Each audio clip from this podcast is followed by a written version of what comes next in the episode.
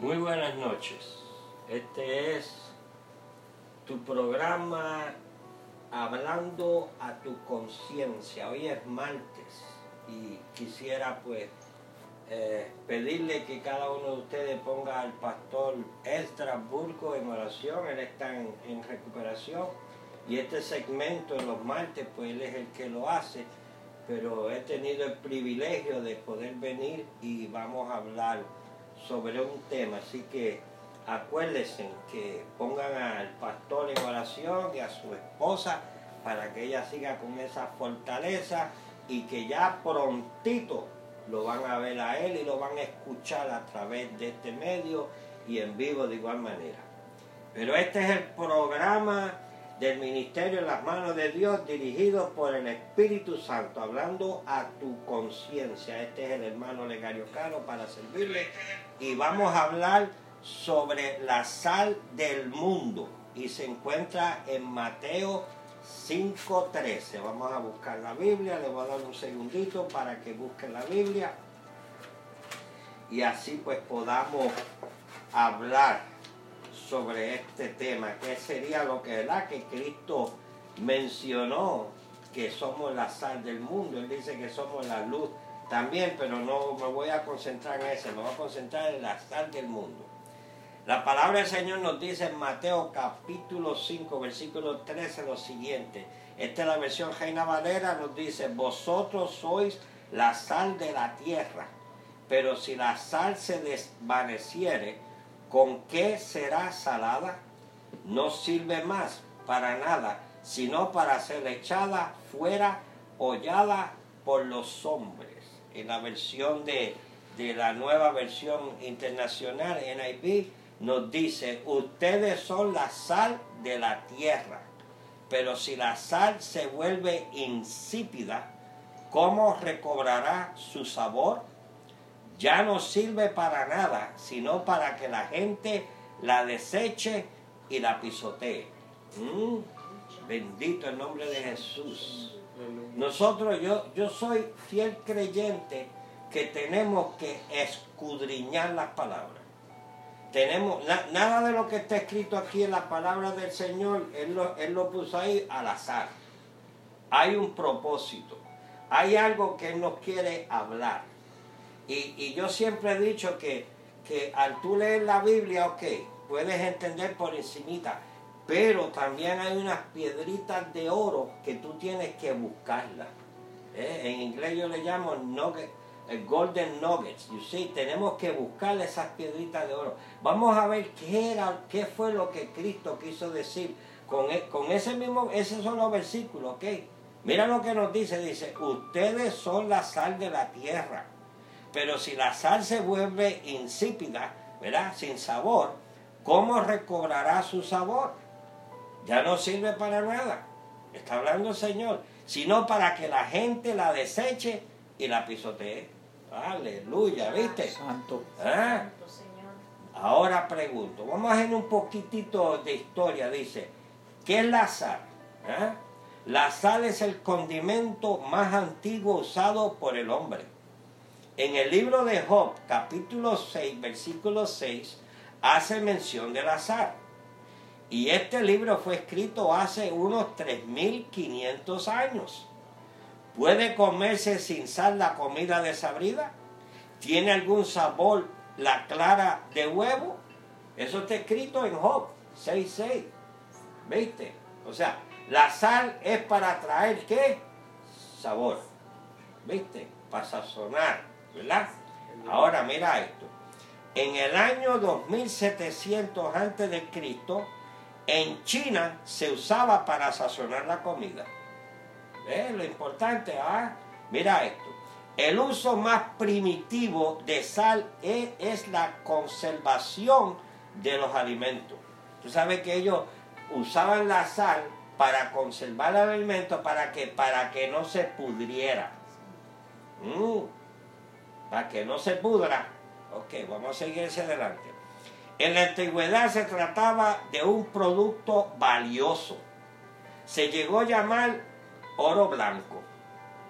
De la palabra sal viene la palabra salario, del latín salarium, ¿ok? A los soldados romanos se le pagaba su trabajo con una porción de sal. O sea, que ese salario que tú recibes toda la semana o cada 15 días o mensualmente, de donde viene de la palabra sal. ¿Eh? Salario. ¿Por qué? Porque en aquel momento dado, en esa época, la sal es bien importante. ¿Viste? Tiene, tiene unas propiedades que, las hacen valiosas. ¿Ves? Estoy hablando de la sal pura, la fina, no, no esta hoy día que tú consigues en el supermercado, que está procesada. Eso no sirve, esa sal no sirve. ¿Ok? Pero todavía puedes conseguir la sal buena, tú la puedes conseguir. Hay, hay, varias compañías que te traen la sal buena, que no está purificada. Es una buena sal para el hombre, ¿verdad? Pues Dios, ¿verdad? Porque Él fue el que lo creó. Porque Jesucristo lo creó todo. O sea, Él creó la sal. Él sabe lo que Él estaba hablando. ¿Ah? Hay muchas personas que escuchan al Señor o leen la Escritura y, y, lo cuestionan como si Dios no supiera lo que está hablando. Él sabe lo que está hablando. Y nos está diciendo en este versículo, ¿verdad? Nos está identificando, le está diciendo a sus discípulos que ellos son la sal de la tierra. Mm. Todavía le está diciendo, pero si la sal se vuelve insípida, ¿cómo recobrará su sabor? Y si la sal ya no sirve, entonces, ¿para qué va a servir? Para que la gente lo deseche y lo pisotee. O sea que tenemos que tener mucho cuidado. Ahora vamos a entrar un poquito más de lo que Cristo estaba hablando. ¿Ok? ¿Por qué Jesús le dijo a sus discípulos que ellos eran la sal de la tierra? ¿Tú nunca te has hecho esa pregunta?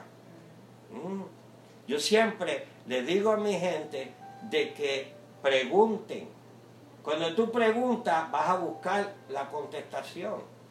No, no, nunca estés esperando que te den las cosas en cucharitas, porque en una de esas cucharitas que te estén dando te pueden envenenar poco a poco. Tenemos que tener cuidado lo que recibimos. Tenemos que tener cuidado lo que estamos escuchando. ¿Viste? Tenemos que tener mucho cuidado. E inclusive tenemos que tener mucho cuidado con ciertas Biblias. Hay, hay un montón de Biblias por ahí que tienes que tener cuidado porque no están traducidas correctamente. ¿Ves? O sea, pero vamos hacia adelante. Mira, la palabra sal tiene un sentido figurado que se traduce como prudencia. ¿Mm? Si tú vas, ¿verdad? Aquellos que han estado en institutos bíblicos, hello, saben que está lo del hebreo y está lo del griego, ¿verdad? Y tú vas ahí y hay unas letrecitas, pues si tú vas a la letrecita G de griego 2.17, tú te vas a encontrar que la palabra sal tiene un sentido figurado que se traduce como prudencia. ¿Ah? Ahora vamos a ver qué es lo que es prudencia. O sea, Dios te está diciendo, Cristo nos está diciendo, y Cristo le está diciendo a los discípulos que tienes que ser prudente. Prudente. Vamos a ver qué conlleva esto de prudente. ¿Qué significa cautela. ¿Ah? Tenemos que, esta vida que nosotros llevamos de cristianos, tenemos que tener que cautela. ¿Qué dice eh, Pedro que tenemos que ser qué? Vigilante, ¿verdad? Tenemos que vigilar. ¿Por qué? Porque por ahí hay un qué? Ahí hay un león, ¿verdad que sí? Que está buscando qué? A quien devorar. ¿Eh? Pero usted tiene que estar sobrio, tiene que estar vigilante, ¿eh? tiene que ser prudente, tiene que tener cuidado. Es una de las cosas que está diciendo Cristo aquí. ¿Ve? Ahora, pues vamos a continuar porque esto no es lo único. Todo esto conlleva eh, algo que te va de esto. Mira, entonces dice, de igual manera, significa, ¿ok? Moderación. Significa equilibrio. Significa balance. Significa sensatez. Y significa buen, buen juicio. O sea, que la vida del cristiano no puede ser una vida a lo loco. ¿Mm? Tú tienes que ser prudente, ¿ya ves?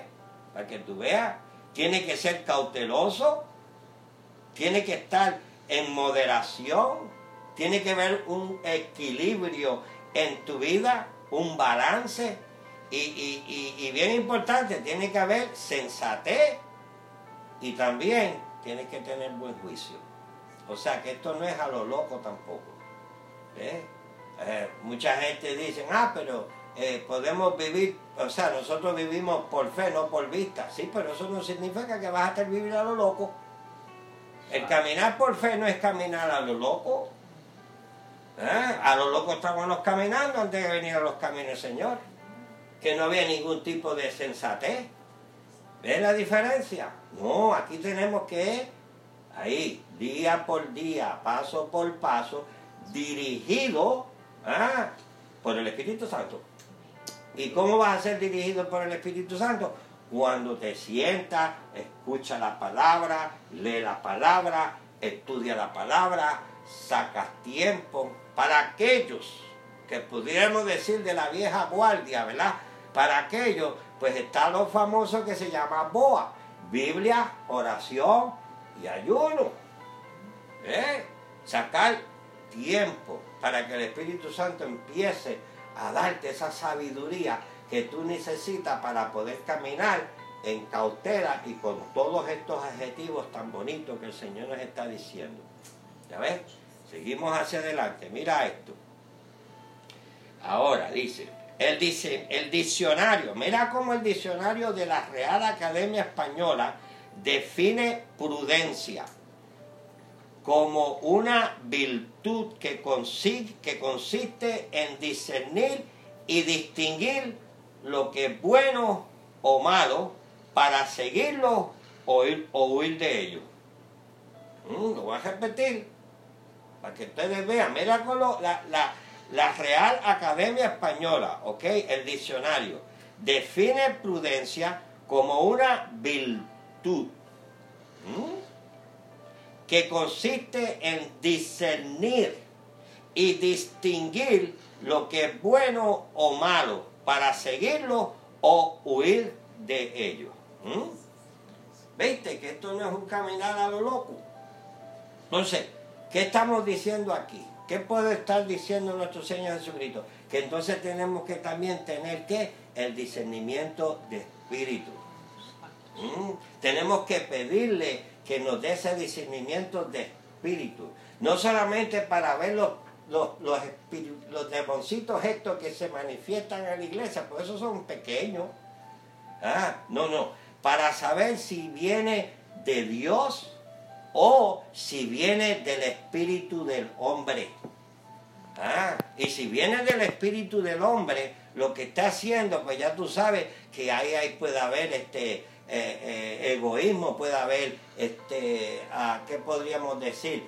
A, orgullo, ¿eh? los motivos quizás no son correctos, las intenciones de lo que están haciendo quizás no sean correctos, pero nosotros como discípulos de nuestro Señor Jesucristo, nosotros como hijos de Dios, que estamos llenos del Espíritu Santo, que somos templos del Espíritu Santo, cuando empezamos a estudiar la palabra, entonces el Espíritu de Dios nos da ese discernimiento y podemos caminar en qué? En victoria. ¿Viste? Mm, es triste decirlo, pero tenemos mucho, mucho dentro de la iglesia organizada, ¿eh? que todavía están eh, eh, caminando no en victoria. No, no, no, no, no, no, no, no, no llega un momento dado ¿ah? que cuando tú estás lleno de la palabra, entonces puedes caminar la historia. Y vuelvo y repito, entonces ¿qué pasa? Caminas de acuerdo a los adjetivos que yo te mencioné ahorita. ¿Ya ves? Ahora, vamos a ver aquí. Cuando la sal pierde el sabor, tiene un significado simbólico para el creyente implicando que se convierte en un necio. Mm. Cuando la sal pierde el sabor en un cristiano, pues se convierte en un necio. Eh, eh, eh, eso no es bueno para nosotros. ¿Viste? No es bueno, no es bueno. No podemos estar caminando por ahí como necios. Pablo en momentos dados le llamaba a, los creyentes, le decía que qué pasaba con ellos, les decía insensato. ¿Ah? Les hablaba fuerte. Porque tenemos, estamos hermanos y hermanas. Nosotros estamos en medio de una guerra espiritual. Y esto es personal. Tú tienes tu guerra espiritual. Yo tengo la mía. El pastor tiene la de. Mira lo que le pasó al pastor. Mi hermana, la pastora aquí, tiene su guerra espiritual también, mi hermano Edwin, y todos los que nosotros conocemos. Si le servimos al Señor, nosotros estamos envueltos en una guerra espiritual. No podemos estar dormidos, tenemos que estar alerta, tenemos que discernir lo que está sucediendo. ¿Eh? y continuar en esta batalla, porque ya la batalla el Señor la guerra la ganó. Estos son batallas que nosotros tenemos que continuar diariamente con la ayuda del Espíritu Santo. ¿Eh? Si no hay, si no hay este, por ahí dicen que si no hay batalla, un corito, creo que, porque yo no soy muy bueno en los coritos, pero ahí dicen que hay un corito, si no hay batalla, no hay victoria. ¿Verdad? Hay un corito así, ¿viste? Entonces, ¿cómo tú vas a declarar victoria cuando todito es Ah, entonces no necesitamos el Señor. No, ¿viste? Por eso es que Él está diciendo que nosotros somos la sal del mundo. Pero ahora ustedes van a ver por qué es. Mira esto aquí, dice. Ah, dos cualidades de la sal que Jesús tenía en mente eran su poder de conservación y la, y la cualidad de dar sabor y sazón. ¿Mm? Cuando Jesús le habla a los discípulos, tiene estos dos conceptos, ¿eh? que es la conservación y la cualidad de dar sabor y sazón. Jesús nos pide que conservemos las verdades del Evangelio. ¿Ah? Hoy día, es triste decirlo, y por muchos años, esto no es de hoy día, esto viene desde que se comenzó la iglesia. ¿Ok? El Evangelio de nuestro Señor Jesucristo muchos han predicado y lo que han hecho es que han cogido el evangelio y, le han quitado el sabor que necesitan. Un evangelio que no está correcto. Voy, a seguir hacia adelante. Dice, Jesús nos pide que conservemos las verdades del evangelio.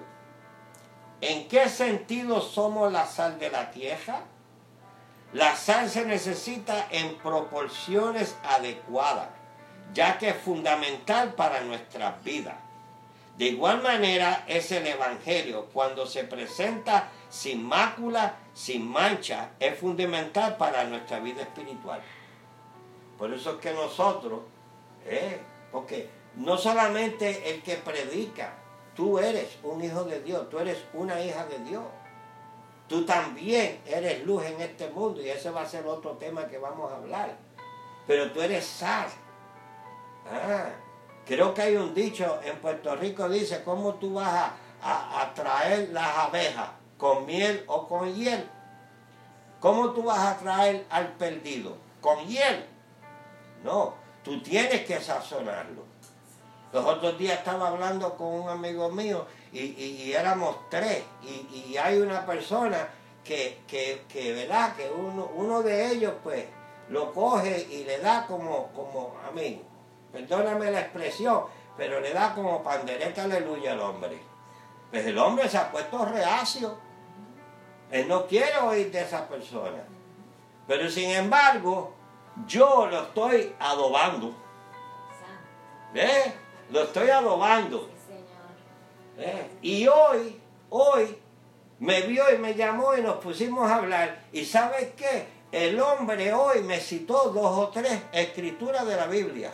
O sea que la persona conoce un poco de la palabra. Claro está que no está en una denominación, ¿verdad? Que, que, predica la, la verdad, él está en otra, ¿verdad? Que está bajo esa cúpula que dice, pero yo lo estoy llevando poco a poco, lo estoy adobando. Ah, ¿viste? Le estoy poniendo sazoncita y le estoy hablando y lo escuché hoy. ¿Ves? ¿Viste? Y, ya cuando él me ve que yo bajo por las escaleras y él está abajo en, su camionetita y me ve y rápido me llama. ¿ah? Y yo rápido voy y lo saludo y una cosa con la otra, pues siempre le voy, mira, siempre que lo hablo con él, siempre que lo saludo, entonces yo vengo y le pongo un poquito más de sazón. Aleluya. ¿Eh? De sazoncita ahí, de sal, de la buena, no esa que, insípida, sino de la buena, ahí, poquito a poquito. ¿Eh? ¿Por qué? Porque tarde o temprano, tarde o temprano, mira, te voy a decir algo. Dicen por ahí que tú puedes llevar un caballo al río, ¿verdad que sí? Y que si no tiene sed, que no lo puedes hacer beber agua, ¿verdad? O tomar agua, ¿verdad que sí? No, eso es mentira. Hay una manera de que él tome agua. Tú coges tu mano, echas un poquito de sal, ¿ah? y le echas un poquito de agua a la palma de tus manos y le dejas al caballo poco a poco a beber de esa agua que está salada. ¿Qué es lo que pasa? Cuando él menos espera, sigue tomando el agua, porque tiene sed. ¿Eh? Nosotros tenemos que llevar el Evangelio de una manera que ellos empiezan a tener sed por ese agua viva que es Cristo Jesús. ¿Ve la jugada? O sea, ¿cómo le vamos a dar, cómo ellos van a tener sed por el Evangelio? Pues ponte un poquito de sal en la mano ¿ah? y se la pones ahí para que tú veas que entonces cuando tienen un poco, ya que empiezan a tener sed, entonces empiezan a pedir agua. Y nosotros tenemos la verdad. Santo. Hermanos y hermanas, nosotros tenemos la verdad. Tenemos que dejarnos de, tanta... Eh, eh, ustedes saben a lo que yo me refiero.